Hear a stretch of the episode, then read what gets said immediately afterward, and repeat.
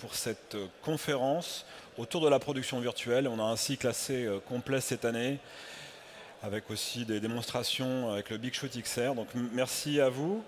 On va rentrer dans le vif du sujet assez rapidement et on va prendre l'angle, euh, dans un premier temps, de l'éclairage. On, parlera des décors dans une seconde partie, dans une seconde conférence, mais le thème c'est comment éclairer une scène dans un studio virtuel ou un studio XR. Et pour en parler, je pense qu'on a un panel assez complet, plutôt de, spécialistes. Donc je vais vous les, présenter. Le premier qui est en face de moi, c'est Bruno Corsini de Plateau Virtuel. Il est cofondateur et directeur technique. Et il nous dira un, petit mot tout à l'heure sur Plateau Virtuel.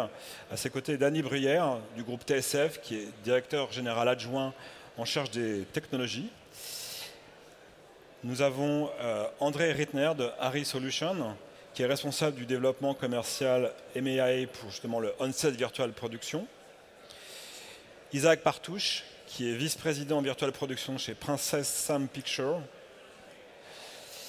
Et enfin Niels Powell de la société Ready Set Studio, qui est partenaire et aussi directeur de la partie Virtual Production.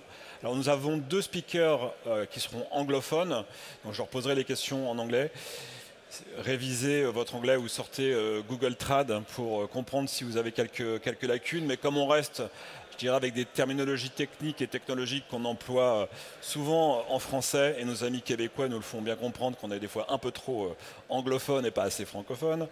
Voilà, n'hésitez pas, si vous avez après des questions, on pourra les poser, les traduire. Bah, c'est vrai que la production virtuelle introduit, induit de nouvelles euh, méthodes de production euh, et on va se poser la question euh, à la fois sur le travail du DOP, du directeur de la photographie. Est-ce que ce travail change? Est-ce qu'il évolue? Est-ce qu'il y a besoin de se former à ces nouveaux, à ces nouveaux outils? Comment aussi on prépare sa scène? Est-ce qu'on la prépare en amont? Est-ce qu'on travaille avec les moteurs de jeu 3D temps réel? Est-ce que justement le directeur de la photographie peut aussi s'emparer de ces, technologies? Et quelles sont les, relations entre infographiste, un nouveau DOP, travail de la lumière? Est-ce qu'il y a des projecteurs qui sont aussi euh, plus adaptés que d'autres à, éclairer euh, ces scènes? Peut-être justement pour poser et revenir aux, fondamentaux, une question pour Bruno. Euh, quelle est, selon toi, aujourd'hui, la meilleure définition d'un studio virtuel ou de son extension qu'on appelle un studio XR Alors, euh, bah, bonjour euh, tout le monde. donc, pour faire une petite rapide présentation de ce que je, enfin, de mon métier aujourd'hui, c'est donc je fais la direction technique du plateau virtuel.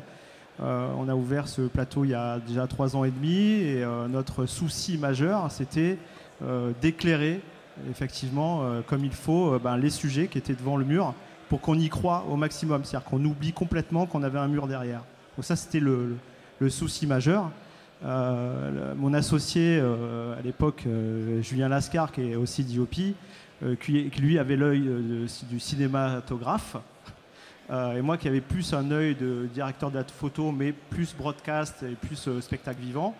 Donc euh, il y avait une vraie collusion en fait entre euh, bah, ces deux mondes, euh, se dire que nous on utilisait des techniques qui étaient beaucoup plus poussées sur certains, certains projecteurs et lui il était vraiment sur quelque chose de plus traditionnel. Et notre souhait au départ c'était de tout éclairer avec les LED. Donc notre premier shooting c'était de mettre carrément des panneaux de LED comme des projecteurs et d'essayer de faire en sorte que bah, tout soit dans le même mood de mettre les images qui étaient à l'arrière, de les remettre sur des panneaux d'aide à l'avant, pour avoir à la fois l'interaction entre ce qui se passe à l'arrière et ce qui se passe devant. Euh, on a tous vu euh, les gros studios euh, d'ILM qui étaient complètement immersifs. On s'est dit, ouais, c'est génial, avec juste des, des écrans vidéo, on n'aura plus besoin de lumière et tout sera dans le même mood. Bon, on s'est trompé. Euh, en, réalité, on a quand même besoin d'un travail de studio avec des projecteurs pour ramener des sources plus dures, puisque la LED, c'est une source qui est très molle, c'est des grands panneaux, euh, donc euh, forcément, il n'y a pas beaucoup de directivité. donc on a commencé à réintégrer des projecteurs de studio. il se trouve qu'aujourd'hui, il y a d'autres projecteurs qui arrivent, qui sont eux beaucoup plus effectifs, qui sont beaucoup plus directifs et qui utilisent l'image comme base de, lumière. Donc ça, mm. j'imagine que euh, on va en parler aujourd'hui. Mm, mm, donc c'est les IBL. Euh, donc euh, il y, a une grosse évolution en tout cas sur l'éclairage. c'est un événement qui est important dans la production virtuelle puisque c'est ce qui fait qu'on y croit. Donc pour moi, c'est un travail euh, très, euh, enfin, qui est plutôt majeur et surtout c'est un travail qui doit se faire donc avec les DOP. Euh, d'où l'intérêt, c'est vrai, les DOP doivent intervenir avant sur les décors. Nous, à chaque fois qu'on a des décors 3D qui sont utilisés dans le studio, on demande aux DOP d'être là pendant les journées de test, pendant les journées de pré-light absolument dès le matin. On demande d'avoir la caméra, on demande d'avoir tout le mood du shooting pour être sûr que tout va aller ensemble. Et souvent, on passe beaucoup plus de temps à éclairer la scène 3D dans le mur que à éclairer devant. Puisque, en fait, on a cette interaction entre déjà le raccord du sol, euh, les euh, différents props qu'on aura devant l'écran. Donc tout ça, c'est un travail d'équipe. Donc c'est un travail entre l'opérateur, euh, Unreal, le DOP, le chef électro. Mm. souvent, moi, comme je viens du milieu de, du spectacle. Donc euh, je les aide souvent, j'amène des consoles pour qu'on soit euh, capable de piloter des éclairages, beaucoup plus d'éclairage, le synchroniser avec ce qui se passe dans l'écran. Donc oui, c'est euh, un travail important. Pour moi, c'est la base de, la production virtuelle. C'est la lumière qu'on va pouvoir mettre devant et c'est mmh. comment traiter les sujets et les décors. Mmh. Dany, vous avez eu une expérience aussi de, studio virtuel au groupe TSF. Est-ce que justement la, liste électrique euh, était la même? Est-ce qu'on avait la tentation d'avoir autant de lumière dans un premier temps, de réduire après? Et, quels étaient un peu les, faux pas, les erreurs qui ont pu être commises? Ben, on a vécu un peu la, même chose, c'est-à-dire qu'au début on croyait que le mur allait tout éclairer euh, et assez rapidement, en tout cas parce que nous, on faisait essentiellement de la fiction, euh, on s'est aperçu que, comme sur un plan normal avec un arrière-plan naturel, on, éclaire, vraiment euh, plan par plan ou euh, sur des séquences un peu plus larges, séquence par séquence, mais le travail reste sensiblement le même, c'est-à-dire que il faut ramener déjà pour les carnations, pour les, comédiens, il faut ramener des, des, éclairages de studio parce qu'un mur LED, c'est du RVB.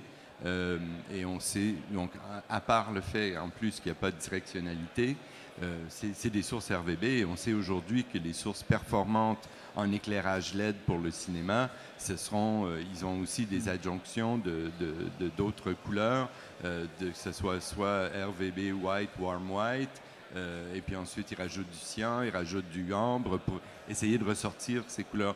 Donc, assez rapidement, on s'est dit, ben oui, il faut retourner avec les projecteurs euh, cinéma classiques, en, pour, au moins pour les, avant-plans. Après, il faut essayer de réharmoniser les, arrière-plans. Euh, et, nous, notre expérience, elle est un petit peu différente parce que c'est vrai qu'en fiction, on utilise beaucoup plus des background plates qu'on utilise des décors virtuels 3D.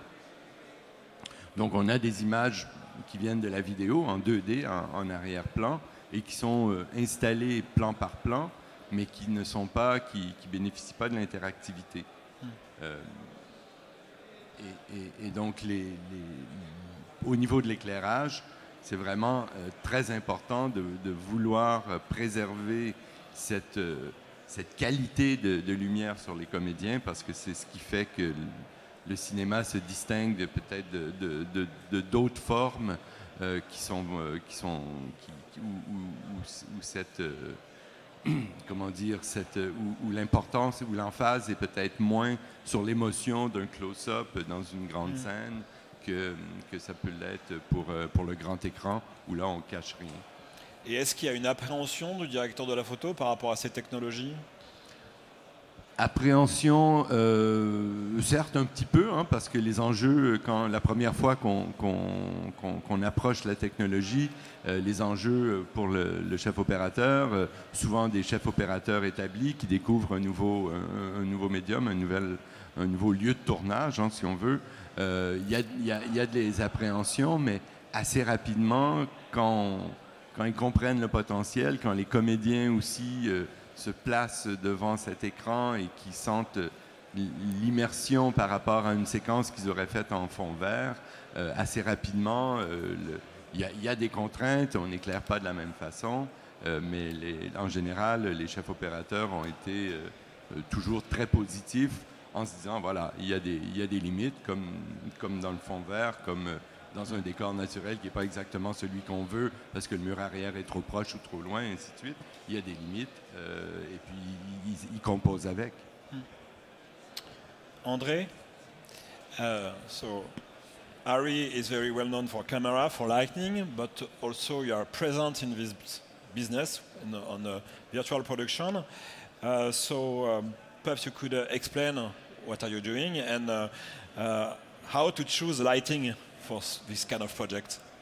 Okay, thanks. So first I have to say thank you to being here. It's the first time for me and it's a pleasure and it's a real cool event to, to speak to you, the audience here. So yeah, maybe it's, it's totally right. Uh, so most people know Ari from, from lighting and camera, but since 2002 there's uh, solutions and we're taking care for studios and uh, especially for virtual production. So uh, what I learned and what the most customers see, it's, a, it's an LED wall and it's a camera, and they think that will be enough.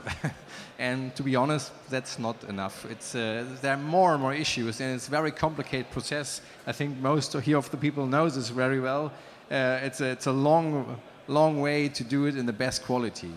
So um, what we learned there, it's, uh, it's um, I think why ARI exists more than 100 years it's about uh, they understand how to capture color and how to produce color.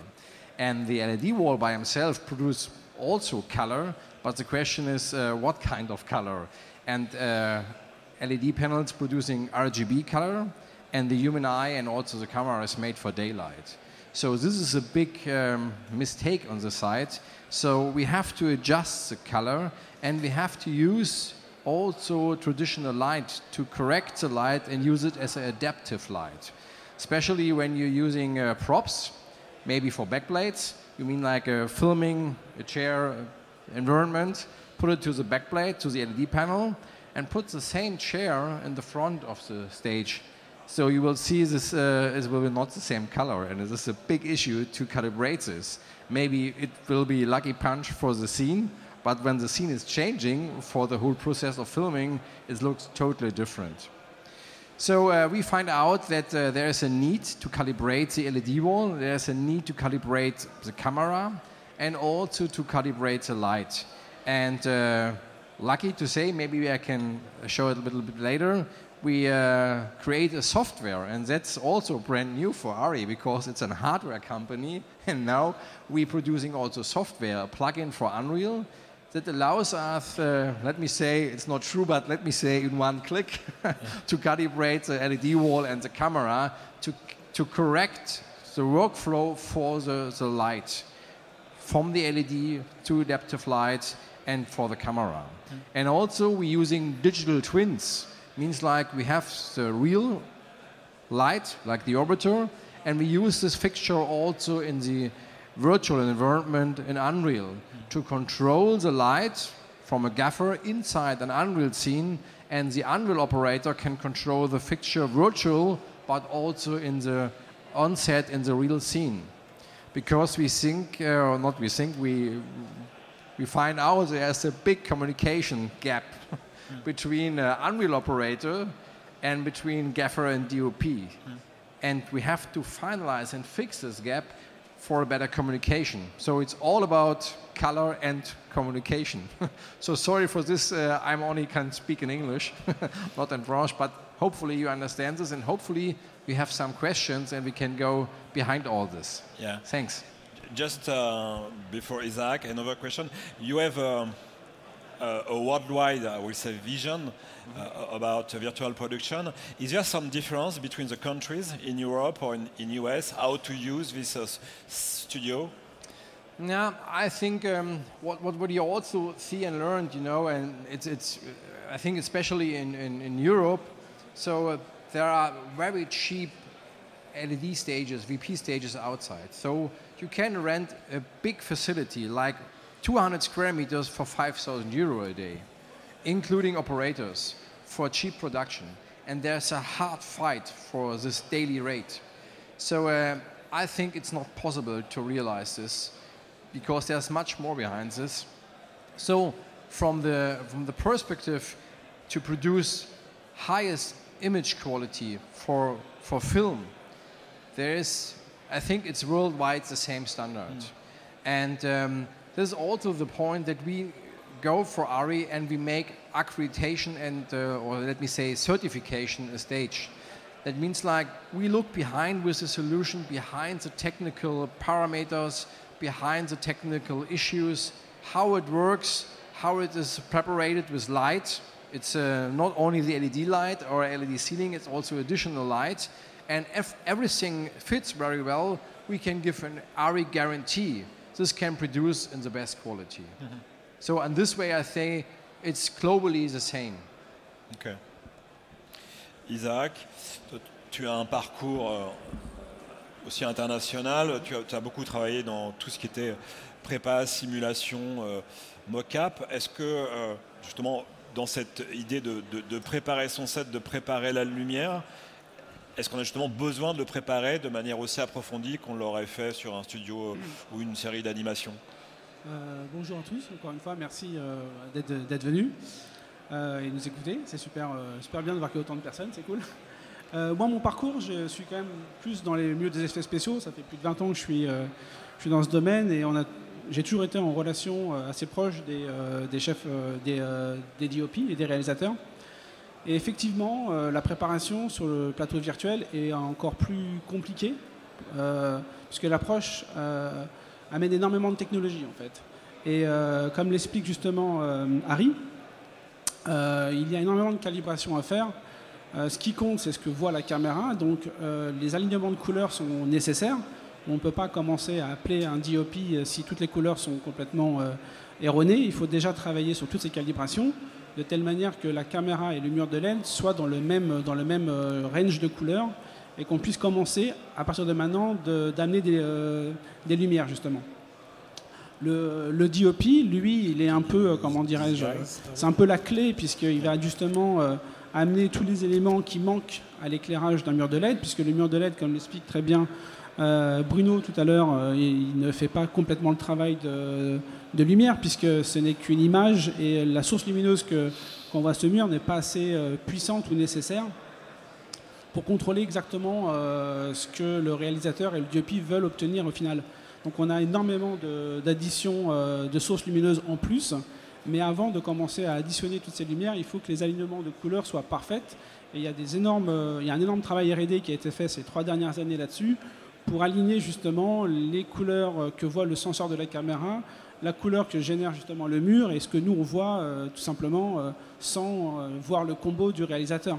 Donc des fois on est, on est bluffé par un mur de LED qui rend une image magnifique, mais on voit qu'en fait sur le, sur le combo de la caméra malheureusement ça ne fonctionne pas, ça ne s'intègre pas. Et il faut souvent travailler ce genre de choses. Donc il faut calibrer sur chaque caméra est différente ou même chaque caméra est différente, j'irai même plus loin, même les optiques induisent des, euh, des, euh, des changes, euh, des changements, des looks. On a la vision qui est neutre, donc qui est assez froide. On vient rajouter un look, un style au film, on vient mettre des optiques particulières et on veut garder ce style. Donc il y a tout ce travail de combinaison entre optique, senseur et mur de LED qui doivent être complètement contrôlés. Donc moi, mon approche, quand j'ai commencé à travailler les murs de LED il y a à peu près maintenant euh, euh, quatre, euh, presque 5 ans, donc j'étais chez Dineg en tant que Head of Virtual Production chez eux. On, euh, on a, eu, énormément de demandes justement sur, euh, euh, le fait d'utiliser des énormes murs de LED sur différents films. Et tout de suite, avec, mes équipes, on s'est dit, bon, bah, ce qu'il faut faire, c'est qu'il faut tester quasiment toutes les marques de LED existantes, voire aussi potentiellement récupérer toutes les caméras existantes pour qu'on puisse voir ce que fait un combo LED sensor et qu'on puisse sortir un logiciel qui permettrait de calibrer l'ensemble. Donc ça, c'est juste pour la calibration de couleurs. Donc on a, euh, on a testé l'Hero, on a testé Awato, euh, euh, Infiled et autres. On a pris quasiment toutes les LED du marché. Euh, tout ça, c'est bien avant de parler lumière. On est vraiment déjà sur une optique très technique avant de parler d'artistique. Et ensuite, on a fait les mêmes démarches pour tout ce qui est, pour tout ce qui est caméra. On a donc fait un logiciel qui permettait d'automatiser et de calibrer l'ensemble. Ce que propose aujourd'hui Harry, et c'est tant mieux, parce que c'est un élément déterminant. On peut pas, on, peut pas commencer à travailler une production de LED sans ça en fait. Donc c'est ce qu'on a fait. On a donc ce logiciel qui, a été mis en place pour justement aligner l'ensemble des couleurs. Et ensuite, on a commencé à parler au niveau artistique avec les DOP. Et là, on est rentré sur un mode très, euh, très immersif, puisqu'on a tout de suite travaillé sur euh, des En fait, moi, j'installais euh, dans les plateaux de tournage des, des, labs immersifs. Donc, j'avais des solutions à partir de casques VR qui permettaient déjà de, faire du virtual scouting. Donc, le DOP prenait un casque VR, pouvait euh, se téléporter dans un, scan qu'on avait préalablement fait. Là, c'était un film qui se déroulait en Égypte, par exemple. Donc, on l'amenait quasiment au, pied des pyramides et euh, euh, très proche du temple d'Abu Simbel. Il pouvait visualiser la lumière avec un casque immersif. On était très précis parce qu'on utilisait Unreal comme moteur, comme moteur et le, le physics-based lighting de Unreal est assez précis. On pouvait mettre l'endroit précis en GPS où se situait le décor et le placement de la lumière se faisait d'une manière ultra précise. Donc on a pu repositionner le décor qui était scanné en Égypte à Pinewood. Voilà, c'était Long. Et euh, avec le GPS, donc on a repositionné, on avait un positionnement des ombres qui était complètement euh, différente. Et euh, on a pu faire des simulations de, de, déplacement du soleil pour bien appréhender, par exemple, les positionnements des grues pendant le tournage, parce que les grues peuvent générer des ombres euh, sur les décors. Et c'est dommage d'avoir fabriqué pendant plusieurs mois des décors et on avait une ombre à effacer. Donc on faisait des vraies simulations de placement de soleil pour se dire voilà, ce shoot-là, on devrait le tourner après 16 heures parce que si on le fait avant, malheureusement, on stoppe une, une, ombre portée. Et tout ça se faisait étroitement avec le DOP. Donc là, même sur les environnements, euh, les lumières naturelles, on travaillait avec lui. Sur tout ce qui est lumière, euh, je dirais plateau, là Bruno l'a très bien expliqué, on, a, euh, le mur de laine ne fait pas du tout le travail à 100%. Il, envoie justement une source lumineuse qui aide à l'intégration. C'est toujours mieux qu'un fond vert sur certains points. Par contre, sur l'intégration parfaite entre le sujet, le décor et le mur, il faut ajouter beaucoup de sources et surtout retirer les artefacts que peut faire un mur de LED qui renvoie énormément de magenta sur les peaux et donc, on est obligé de revenir avec euh, des lumières tungstène ou autres, des, enfin, ou des LED, des projecteurs LED blancs pour annuler justement ce type euh, d'artefacts qui sont sur les acteurs et qui sont gênants au final. Donc, il y a plein de sujets en fait en parallèle, mais le, point essentiel, c'est déjà éliminer tous les problèmes techniques et technologiques pour commencer à travailler l'artistique avec, avec les DOP. Quoi. Voilà. Niels So Niels, you, you come from uh, Netherlands and uh, you have a uh, XR Studio? Uh, virtual Production Studio. Virtual Production yes. Studio. So, um, um, what are the limits of the LED technology? Is there some limits? Uh, no, there's no limits. Zero. No, it's it's uh, it's it's a new technology. Um, LED itself is definitely not new, but filming LED is new, and the LEDs currently on the market, mostly used, were never made to be filmed. So yes, there are bound to be limitations. Um, obviously, there's the limitations of the RGB spectrum. Um, currently, there's new LEDs being developed uh, that uh, have an RGBW or even RGBWW, but they're not um, in the market yet in terms of uh, readily available and affordable mm-hmm. because they're at least double the price. Uh, the other limitation there is is that it's a very diffuse light, so you cannot really use it as a light source. It is fine to use as a background, um, but it has difficulty being all the light sources you need on a film set all in one, because that's impossible. Um, but maybe perhaps the biggest limitation is that it's uh, um, you cannot be fully in focus of the LED screen if you are fully in focus of the LED screen, first off, you're going to see the individual LEDs because they're, even though they're very fine pitch, very close together, you're still going to see the individual pixels happening. And there will be something that we call moire, um, because a camera chip, and I'll uh, look to Andre, is in fact also a whole bunch of, uh, of sensors, small sensors, based on a bigger sensor, and, and then it's raster upon raster and then you create moire. So that's I think those will be the biggest limitations currently, um, and that's also why we still use additional film lighting, because we cannot really trust the lighting to be representative uh, in your film set. It is great for lighting, like general lighting and, and reflections, um, but for example, skin tones still look horrible, only coming from an LED screen. Um, so, as much as the content is important to show on the LED screen, the lighting is important to light everything that's happening in front of the LED screen, and so are the props and so on. But when everything happens together, and uh, when we have those happy little accidents, as Bob Ross would call it, um, you can create something that's really convincible. And we are, in fact, all tricking the brain at a, just at the next level. So we, we talk uh, about the, the work for the DOP, but uh, for the director, is there also some, something different? Like the, the trio, uh, DOP, director, uh, and, and you? Well, uh, yes. I mean, for everybody, it's slightly different. Um, I feel, uh, since I own a virtual production studio in Amsterdam, um, that very often you have to do extra PPMs and explain a little bit more and do an extra demo. And then the first two hours on set or on pre lighting will be very clumsy and nobody really knows what to do. But as soon as they get used to technology and realize that there is an extra HOD on set, another head on set, um, and, and not just the standard head, but also a virtual production head that can communicate uh, properly, and if the communication is set up properly, because without communication, well, we won't have anything anyways. Um, you can take away a lot of the uh, initial hesitations, uh, and at the same time, the other thing I feel is that directors and DOPs will get really spoiled real quick, and I'm sure you have the same thing. They will demand new implementations on the spot because um, it's done in a computer. No, because it's real time, so they want to change everything uh, in real time. Yeah. Yeah. Bru- euh, Bruno, euh,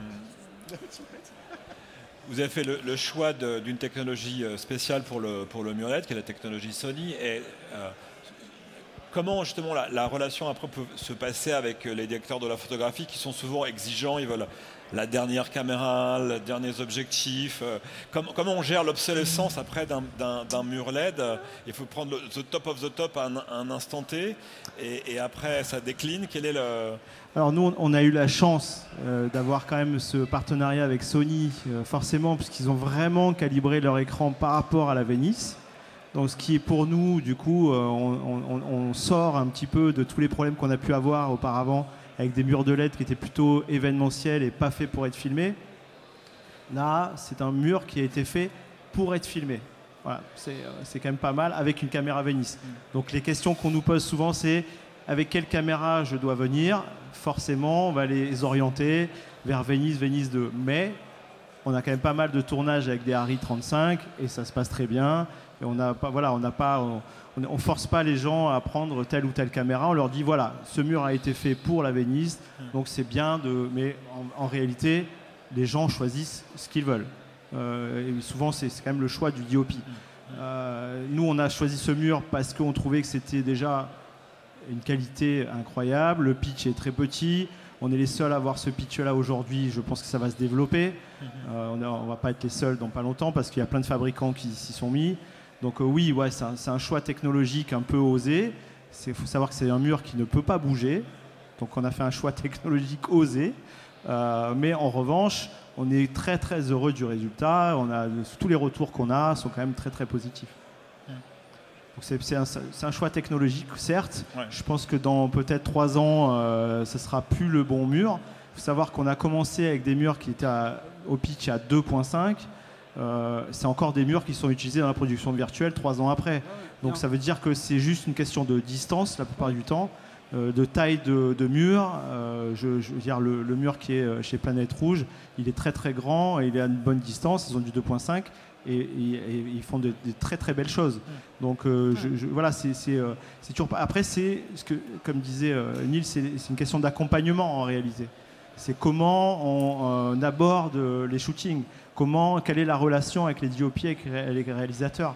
les réalisateurs, c'est vrai qu'aujourd'hui, ils ont besoin d'écrire un petit peu pour la production virtuelle. C'est, pas, ils n'arrivent pas comme ils pourraient arriver sur un extérieur bah, le, le, mouvement de caméra est plus limité. Euh, bon, après, on peut bouger les décors dans, dans, l'écran. Euh, en revanche, quand on se trouve avec des plates 2D, bon, bah, la plate, elle est existante, elle est là, on ne va pas la changer. Donc, il va falloir faire avec. Donc, il y, a, des limitations. On ne remplacera jamais le réel. Il faut, être honnête. En revanche, bah, oui, on a des solutions pour aller dans des endroits où euh, on ne pourrait pas aller avec, euh, avec toute une équipe. Donc c'est toujours les avantages qu'on trouve sur la production virtuelle qui sont toujours présentes. Euh, Mais les choix technologiques, ouais, c'est compliqué aujourd'hui de se dire bah, ça c'est le meilleur, en sachant que dans quelques années, euh, ce sera peut-être plus ça. Quoi. Je tenais à préciser sur le, sur le pitch 1.9, 2.4 ou 3.6 ou tous les pitchs qui existent du marché. Je reviens sur ce que je disais juste avant. la calibration, c'est un peu la clé. Dès qu'on calibre correctement le mur et le senseur, déjà on est sur un, on est sur un confort euh, visuel et de travail qui est déjà très optimisé et qui va fonctionner. Donc au final, j'ai envie de te dire, l'obsolescence des murs, moi personnellement, j'y crois moyen. J'ai l'impression que les murs, même des murs anciens, peuvent encore très très bien fonctionner. J'ai fait des productions à du 3.4 et euh, même 3.6 et ça marchait très très bien. Euh, ça dépend de la distance, c'est vrai, mais ça marchait très bien. Euh, le fait d'aligner correctement les choses, ça c'est un, peu un peu la grosse difficulté. Hein. C'est les calibrations, je parle beaucoup de la même chose, mais c'est vrai, et la synchronisation. Mais une fois que ça s'est maîtrisé, c'est contrôlé, on obtient des résultats malgré tout extrêmement jolis. Il n'y a aucun problème là-dessus. Sur du 1.9, tu as pris de l'avance, ça c'est sûr. 1.5. 1.5, donc encore mieux. Donc il n'y a pas de souci. Mais c'est vrai que dans l'ensemble, j'ai envie de te dire, euh, euh, n'importe quel mur peut, vraiment fonctionner quasiment. Quoi. Après, on peut faire plus de choses avec un pitch plus petit, mais dans l'ensemble, on reste sur des, sur des ouvertures assez. Euh, souvent, c'est pour des ouvertures, des, grands décors, enfin des, extensions de décors. Donc, c'est sur des, des, optiques de 25 mm, des, champs relativement larges. Ça fonctionne, quoi. Mhm. Voilà. Dany, sur les, usages, est-ce qu'aujourd'hui il y a encore des voitures travelling qui roulent sur Paris ou tout se fait sur des, sur des murs LED hein? euh, Il y a beaucoup moins de voitures qui, roulent sur les rues de Paris. Euh, c'est vrai qu'aujourd'hui, euh, on, on, fait beaucoup les plates en amont et ensuite on va les compléter soit, après ça, dépendant des besoins, soit sur du fond vert, soit sur du mur de LED. Donc le, fond vert permet comme il est ajouté, comme l'image est ajoutée après, euh, ça permet de résoudre un certain nombre de, sujets, mais notamment celui d'une très grande résolution sur un fond vert, euh, sur un, plan serré avec un élément d'arrière-plan. Euh, on peut avoir un élément arrière-plan de, très haute résolution, alors que sur un mur de LED, cette équation-là ne sera pas la même parce que si on a deux mètres de mur derrière nous, on n'a pas deux cas.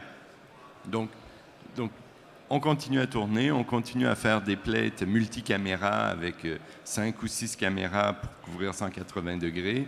Euh, on fait aussi des plates euh, beaucoup plus légères où on a 8K sur 180 degrés. voilà, donc tous ces usages-là aujourd'hui cohabitent assez habilement et il n'y a pas une des solutions qui rend les anciennes obsolètes en tout cas. Et concernant les, projecteurs, est-ce que euh, aujourd'hui, ce qu'il y a sur le marché euh, te satisfait ou tu penses qu'il y a des améliorations à faire?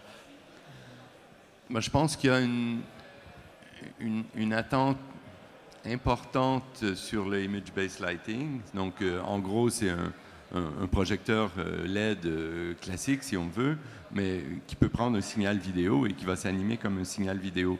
Donc là, on peut intégrer la qualité euh, des, éclairages LED à, multiples, à, multiples, composantes colorimétriques euh, et, garder cet effet dynamique. Euh, pour prendre un exemple simple, si on a un, feu de cheminée devant nous, la, lumière bouge de façon très subtile. Donc si c'est un écran qui nous envoie cette lumière-là et un écran qui envoie en plus une lumière de bonne qualité, euh, notamment pour les carnations, pour toutes les subtilités dans les yeux. Euh, donc il y, a une grosse attente euh, sur ce type de produit-là. maintenant, à voir si on arrivera à le faire avec suffisamment de finesse, avec suffisamment de versatilité pour que ça devienne un outil déterminant. Mais euh, André, um, do you think it's possible to have uh, more um, automatization on uh, this kind of studio? To a camera with the LED wall plus the server and to manage uh, automation of the lighting? What, what do you see for the future? Ah. Personally, this was my thought two years ago, and I think uh, there is possibility to make more optimization. But uh, also with lighting, to make moving lights, and for the scene that Unreal can control the light automatically, and all the things. And uh, it was very interesting. We make a, a workshop with with uh, Gaffer in, in Munich, and all of them say no, they don't like it. I think okay, the address it's, it's clear because the gaffer it's, it's one of the business from their side, Okay. but they explain also, also on us that um, there is creat- creativity on set, and there spontaneously, and I think uh, the main driver for virtual production is in-camera effects. What you see is what you get, and you believe this, and uh, you know in a normal situation, we have pre-preparation, pre-production, and post-production. And uh, you know what's always happened in a production? You make some concept work and you make some scribbles and the storyboard, blah blah blah, and you start filming. And always after the filming, you have to change something in the post, and it's normal. Now you can go to a VP stage, and you can, in seconds, change the whole world. And anybody, any decision maker, any non filmmaker sees this and understands and can make a decision. You see the end result. And I think this is the main driver. It's a, it's a new way of thinking, a new way of creativity. And also for the, for the lighting, you can use light effects like uh, what is the reason for virtual production for, for surfaces? Because in the uh, post production, the, the surface effects like spinning or what we're seeing exactly here on the, on the Sony booth, uh, uh, virtual plateau, it's, uh, it's exact, exactly the thing that uh, this is very expensive and do reflection on surfaces, on skin tones or something else. And you can do it directly on shoot, in set, and make a decision for this. So one, one uh, short story, um, maybe you know the, the Oscar-winning film uh, Nothing New on the, uh, uh, All Quiet on the West Front. And uh, they use the orbiter, and there is a light sensor on the orbiter. And they record the rocket, the light of the rocket, one times. And they can put this light direct to any surface, to any, to any face, to any reflection environment. To use light as an on-set effect. And this is uh, it's spontaneously. It's not planned. You try something and do something. So I think there is possibility to make some automation, but I think uh, it's not creative. And so in this way, you have to be creative on set. So the answer is on the end, no. And um, do you have some? Do you release some uh, upgrade for um, software upgrade for your camera to be more accurate with the LED? Yeah, correct, correct. This is what we're doing with the dig- we call it digital twin, that you have directly the opportunity. You know, I believe more the workflow in the future or maybe now is IP based. So everything is producing metadata. The lens, the camera, the tracking, everything, also the picture is producing metadata. And you can control all this. And uh, the good thing is you can repeat all things one year, five years later, so you have all the same metadata. And that's uh, it's a pure creativity in the this. And this is the reason why we create uh, digital twins to play around to make pre-lighting before the production take place. You have the correct lighting in the virtual scene like on set. This is very important for, for Unreal operators because they're coming from the game side and that's not the, what can I say in a gentleman way, not a deep understanding for, for light and the power of light. Now they can play around and see what's happening with, with, with ARI fixtures inside a scene, and they can exactly see the same situation on set. And this, I think, is a game changer. Okay.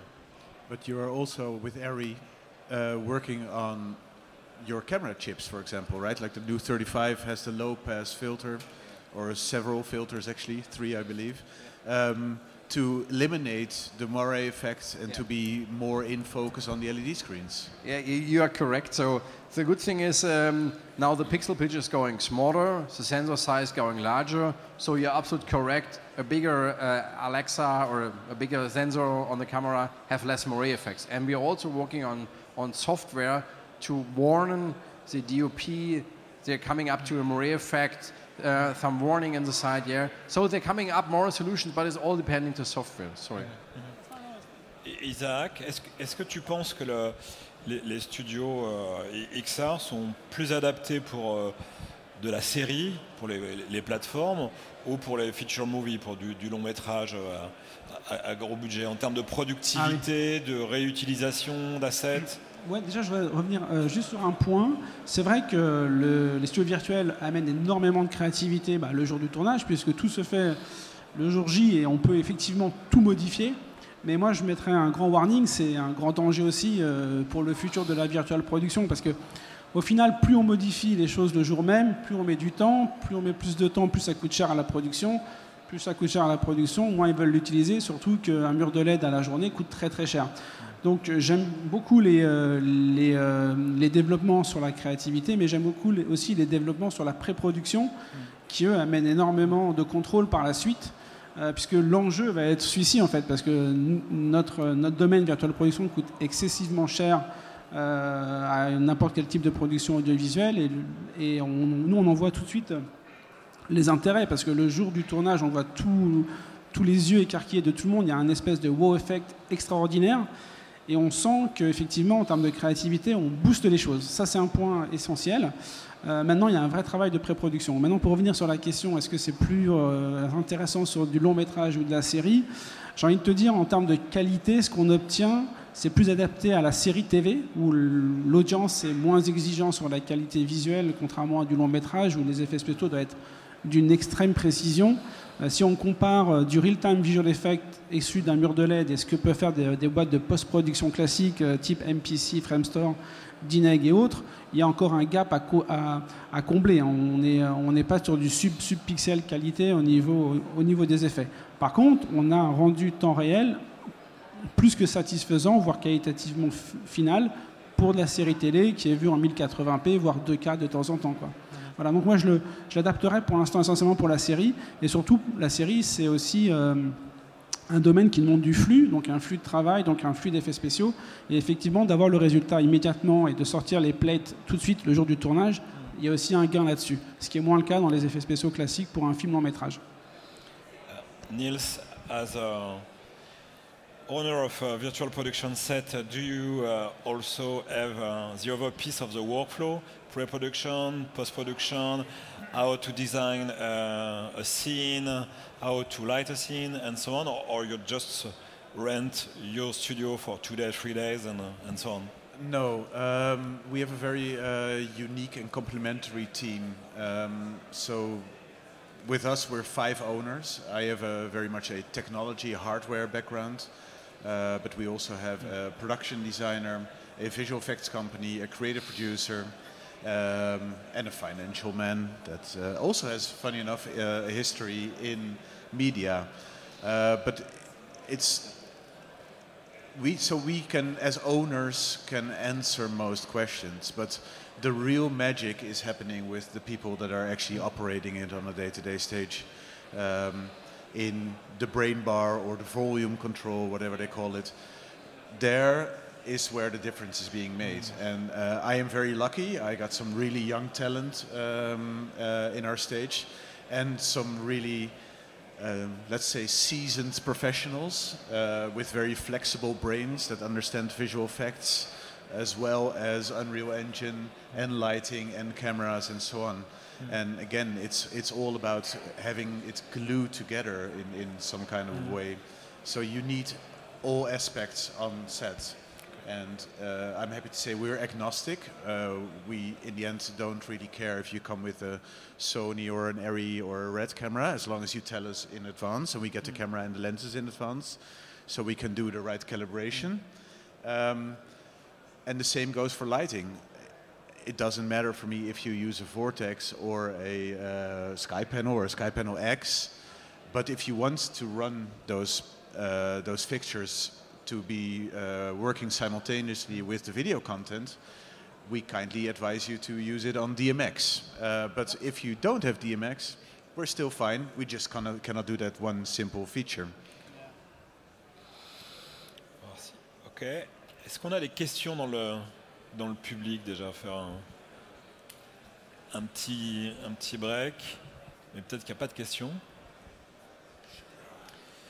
On n'est pas timide, on a des questions? Non? Oui. Question au second rang.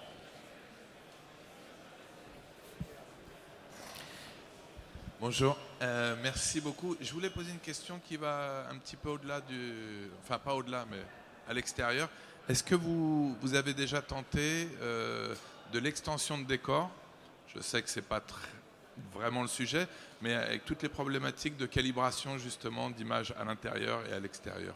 Merci. Et à qui vous posez la question en particulier? Bah, quelqu'un qui l'aurait tenté. Voilà. Uh, En the question particulier. is, um, did you uh, test, check uh, extension set with Ah, your virtual en fait, production euh, set ouais, moi je peux répondre. Euh, surtout ce qui est, là on va parler euh, euh, de caméra tracking essentiellement, puisque c'est un, des points essentiels pour que ça fonctionne très bien, mais aussi de calibration d'optique pour que euh, ce qui se passe dans le mur de LED et ce qui sort du mur de LED soit complètement aligné au pixel. Euh, j'ai tenté des trucs, enfin moi à la base j'ai créé une technologie de tracking qui s'appelle StoryTrack et j'ai pu travailler et faire des réalités augmentées pour les réalisateurs pendant 10 ans, donc je connais bien le sujet. Donc c'est des choses qui se, techniquement qui sont là, qui fonctionnent. Euh, c'est peu demandé pour l'instant euh, parce que euh, tout ce qui est couleur, enfin tout ce qui est calibration de couleur dans le mur et dès que ça sort du mur, on a, c'est pas forcément bien, bien, bien fait. Par contre, en termes d'alignement et de, et, de, et de latence entre les deux, ça se fonctionne très bien. Je sais que dans, dans plusieurs productions, essentiellement chez Pixomondo, ils l'ont fait, ils l'ont fait sur plein de trucs, sur Star Trek et autres. Euh, donc c'est des machins qui fonctionnent techniquement. Est-ce qu'ils, sont finaux en termes de, dans la caméra? J'ai envie de te répondre non. Il y a, ça, ce ne sera pas du visual effect final, mais techniquement ça, euh, ça fonctionne par contre. Donc euh, voilà. Alors nous, on en a fait de l'extension de scène. Donc c'est tout un process quand même. C'est-à-dire que nous, on- n'utilise pas de, système. Donc on, on- utilise un autre logiciel qui s'appelle SMOD. Donc c'est un logiciel français. Euh, et donc le, tout le process, c'est d'abord pour chaque caméra et chaque optique, euh, on va euh, projeter sur le mur des patterns. Souvent c'est des QR codes. Et donc il va y avoir plusieurs passes de pattern. On va faire d'abord une première passe de pattern qui va analyser la déformation optique et la géométrie de l'écran. Et ensuite on va avoir une autre passe de pattern qui elle va analyser donc la colorimétrie de l'écran et qui va faire en sorte que bon, bah, ce qui est diffusé dans l'écran et ce qui va être en extension de scène, c'est-à-dire ce qui va être au-delà de l'écran, va être de la même couleur. C'est, euh, ça marche, mais il y a encore quand même quelques réglages à faire, mais ça- ça- ça fonctionne. Après, forcément, c'est très lié au système de tracking. C'est-à-dire qu'il faut avoir des systèmes de tracking qui sont très très, très efficaces. Euh, nous, à chaque fois qu'on l'a fait, bon, on avait des grues traquées qui étaient très bien traquées. Euh, on a eu des robots aussi. Euh, Il y a quand même quelques surprises. Euh, Il y a une marge d'erreur de 5 pixels, on va dire, à peu près. C'est-à-dire que s'il y a des lignes très fines, ben, ça ne va pas matcher comme il faut, quoi, en vrai. Voilà. Et après, ça va dépendre aussi de la, de la, de la géométrie du mur. Le Ouais, mur euh, tel qu'on l'installe, dans, la, on va dire, dans le meilleur des mondes, on s'est dit qu'on allait l'installer avec une courbure euh, superbe de 2,7 degrés. Et en fait, euh, ben, il y a le mécani- la mécanique du mur, le poids, etc., fait que ça va quand même être un, c'est pas la même chose. Donc il y a quand même ça à prendre en compte aussi. Donc voilà, c'est tout un process qui fonctionne. Et sur les productions aujourd'hui, il n'y a pas ni le temps ni le budget de le faire. Il faut, être temps. honnête. Alors que même pour nous, on fait beaucoup de pubs. Et quand on fait de la 3D sur de la pub, les gars, ils nous appellent une semaine avant. Et quand ils arrivent sur le set, quand on leur met un tracker sur la caméra et qu'il faut régler le tracker, déjà, ça commence à faire la grimace parce qu'on va leur faire perdre du temps. Donc voilà, donc il y a- tout ça existe, mais la mise en place aujourd'hui, ça pourrait être sur des grosses productions et c'est pas encore le cas en France. Ah, Je sens que tu as une prod, à- un projet qui va démarrer ou tu as besoin mais- de ça, non Non, mais j'ai- écouté avec attention et c'était euh, vraiment très instructif. Je me pose la question sur le, le- le workflow colorimétrique que vous utilisez. Euh, souvent, jusque là maintenant, en fait, le- la chose commune, c'est de sortir en règle 709. Est-ce que le ACES intervient à un moment ou à un autre? Je posais aussi la question à Harry. Mais euh, parce que ça, c'est de plus en plus utilisé maintenant dans, dans les productions, justement. Donc, le ACES, euh, il est où dans votre workflow? Est-ce qu'il existe? Il n'existe pas C'était ma dernière question. Merci. Le- on le peut passer à il André. il- you know, the ASIS protocol for Yeah. the color calibrations. Yeah. Where that is on your workflow, on, on your software, how you manage that clear profile and your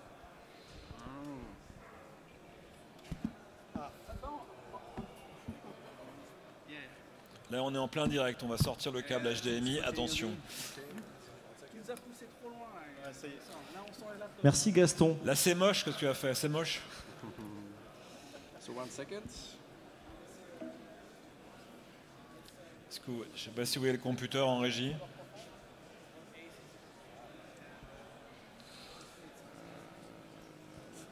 Il y a- un des sujets sur lequel, euh, parce que quand on parle de lumière depuis le début, il y a un des sujets sur lequel j'aimerais juste euh, revenir. C'est euh, justement ces nouveaux projecteurs, les IBL, qui sont, qui IPL, Image Based Lighting. Nous, on les a vus arriver un petit peu progressivement. Bon, les premiers, c'était chez Kazar Science. Euh, enfin, ils ont, commencé, ils ont commencé à communiquer un peu là-dessus. C'est vrai que l'intérêt de ces projecteurs, c'est justement de récupérer du blanc froid et blanc chaud, ce qu'on n'a pas dans les LED, hein, ce, que disait tout à l'heure euh, Danis.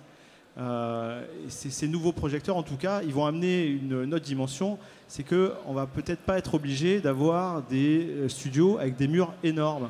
Parce qu'en fait, on va pouvoir euh, un peu boucher les trous, justement, avec ce, ce type de projecteur. Là, il y a un peu toutes les tailles. Il y a même des grandes barres qui font jusqu'à 3, 2, 2, 3 mètres et qui vont nous permettre de faire des murs avec des diffuseurs devant qui vont nous permettre, hein, je crois qu'il y a- y, y y un, petit, euh, un petit bout là sur un Ouais. stand, voilà, qui vont nous permettre d'avoir donc des sources plus dynamiques et quand même plus euh, utilisables que euh, euh, les, les murs de LED. Voilà, merci. Uh, sorry. okay, so um, if you take a picture like this one directly to the LED wall, those you see the color bar? And the, the hair, the skin tones. And when you put the same picture to the LED wall, you see the, great, the, the, the tone is not the same. The color, everything is not the same. And a, it's not the, the relation to the camera, it's not the relation to what kind of panel. This is a fact because we are talking about RGB. That- That's a normal thing. But um, after the calibration, it looks like near, not 100%, but near 100% the same. So it means like you have to correct this and, and, uh, and tweak this. This is what we now can present. So hopefully next week the software is out. so it's brand new. Uh, maybe it's a world premiere to, to, to, to, to, to, show this. Um, so there is up, it's, it's like a plugin software. So for Unreal, in this way, uh, actually, you're right. You can actually now use ARRI camera, but maybe in the future also third-party cameras. Okay, it, it's it's it's it's uh, it's possible to, to tweak this, but you see, it's not a one-click, and you see also the option that we can look before the analysis. Means like we put in putting some some color bars, some colors directly to the LED wall a, uh, um, a direct measurable color. And then we get the feedback from the camera. So this, we're using the sensor from the camera to see what we're placing directly on the LED wall and what we are getting back. And then we know what we have to tweak in the right situation. And uh, in a normal situation, you have a, like a, a 10 pager or 12 pager to do, go step by step and to make the calibration on the color processors.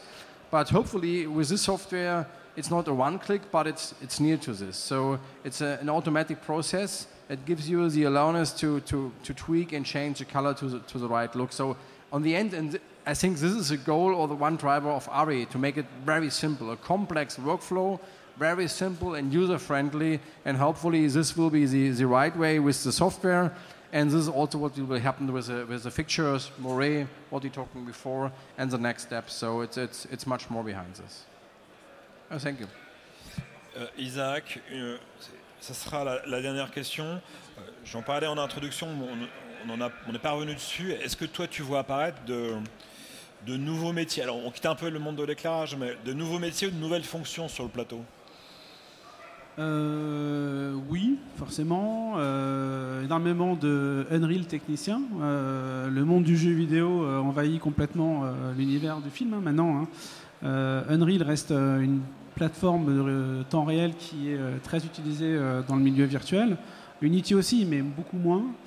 il y a de plus en plus de spécialistes. On a des personnes qui font le lien entre euh, je dirais, euh, la partie technologique et la partie euh, réelle du plateau. Donc on a des DOP qui se spécialisent en virtual production, donc qui acquièrent la, partie technique d'un mur, mur de LED et aussi de tout ce qui est brain bar et qui sont là pour faire le lien entre, entre le tournage et, et, et les techniciens. Donc il y a d'autres personnes qui viennent se greffer. Euh, mais essentiellement, ce que je vois le plus souvent, c'est plutôt des techniciens quand même liés au, moteur temps réel, qui n'étaient euh, pas du tout présents euh, dans un autre type de tournage type classique, hein, ça c'est sûr. donc voilà. Tu pensé à d'autres personnes, Bruno? Après, après il y a des. Pardon? VP, voilà, VP Supervisor, effectivement. Il y a aussi des euh, IT qui sont beaucoup plus spécialisés en, en virtual, puisqu'il y a énormément d'ordinateurs à synchroniser, qui n'était pas le cas et qui n'est pas du tout le cas dans n'importe quel type de production. Donc, quand j'appelle synchroniser, il faut bien sûr les genlocker et les mettre en, réseau d'une manière très particulière. Donc, il y a aussi des IT qui, se forment spécifiquement à ce type de, de production. Euh, c'est plutôt ce que j'ai en tête là. Voilà. Uh, tracking op operators, engine operators, virtual art departments. Um, I uh, have no idea what other functions you already mentioned. Right, right, right, le Virtual Art Département, c'est vrai, je l'ai complètement zappé celui-ci. Mais en gros, c'est un département qui est essentiellement spécialisé en temps réel et qui fabrique le contenu pour le mur de LED. Donc il y a plusieurs types de contenus. Il y a un contenu qui est full 3D, donc effectivement, je parle beaucoup d'Unreal puisque c'est la partie qui est la plus interactive et la plus, euh, la plus impressionnante le jour d'un tournage virtuel. Mais il y a aussi euh, des spécialistes de, prise de vue de plaids vidéo, donc aussi bien 360 et autres, puisqu'on peut utiliser euh, des plaids vidéo sur le mur et c'est très efficace puisqu'on ne peut pas faire plus photoréaliste, que ça. Euh, donc effectivement, tout ce département qu'on appelle Virtual, Virtual Art Department, qui est justement toutes ces personnes qui travaillent et qui fabriquent tous les contenus dédiés au mur de LED. Très bien, donc la liste du générique va être encore plus, encore plus longue. Euh, on va s'arrêter là parce qu'on aura d'autres sujets cet après-midi sur la virtual production. On peut les applaudir. Merci.